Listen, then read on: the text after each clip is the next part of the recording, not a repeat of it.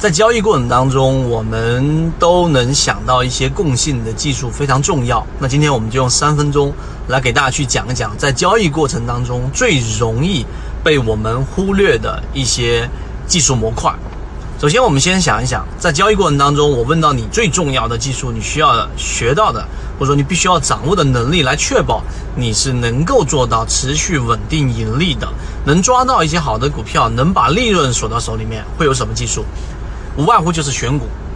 啊，选股怎么样选到好的股票？无外乎就怎么买卖点，对吧？什么时候买，什么时候卖，什么时候持股，这都是我们能想到的。可能交易的时间比较长的人还能想到，哎，我的持仓，对吧？我大概是怎么样控制我的仓位，来保证我的安全性，尽可能的站在最好的这个位置，也就仓位控制。对吧？那可能还有一些是对于信息的综合控制，这个其实也放在选股的范围之内。就是我从啊基本面、从这一种资金面、从技术面综合统合下来，然后呢，到底哪一个呃个股或者说哪一个板块是我着重关注的？可能这一些完了之后呢，你再想想，可能就已经很费劲了。那还有什么技术是我们需要掌握的呢？那么我们在圈子里面其实已经给了大家很多的答案，包括我们完整版视频。那这里我简单给大家讲一讲。第一个就是对于一只个股的节奏变换的判断，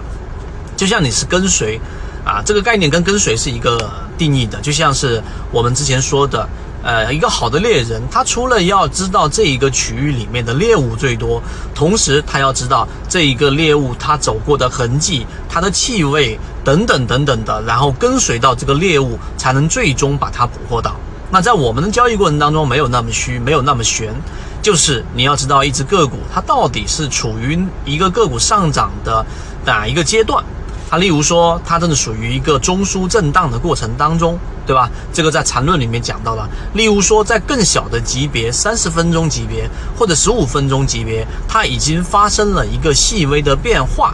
那这个细微的变化呢，它已经很接近起爆点了。这也是跟随的一个重要。例如说，我们在基本面上去找到一个护城河之后，公司出现了一个大的一个政策上的变化，这样。导致于可能我把这只个股放在第二次级别的关注对象的情况之下，马上把它调到第一的重点关注级别。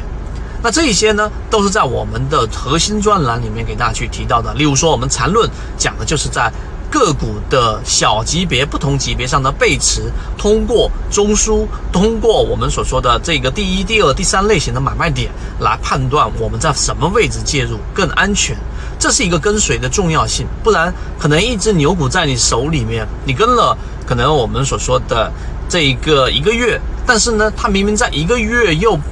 半个月，就一点五个月的过程当中出现了爆发，你跟了一个月，你就把它放弃掉了。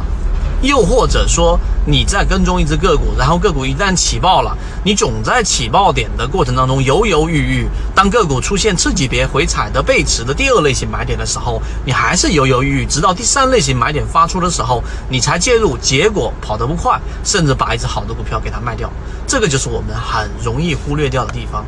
当然，我们还有在其他级别、其他不同角度的这种可能被忽略的技术模块，我们都有讲解完整版视频。如果你想要去进化的话，想要去获得更多完整版视频，可以找到我们圈子管理员老师，尽快的加入到我们圈子当中，甚至成为成为我们的荣誉 VIP，可以把每个模块都叠加起来。希望今天我们的三分钟对您来说有所启发，和你一起终身进化。我们下一个视频再见。B B T 七七九七七，一起进化学习，帮助你用模型筛选出优质的标的，并且避免买卖点的问题以及追涨杀跌带来的风险。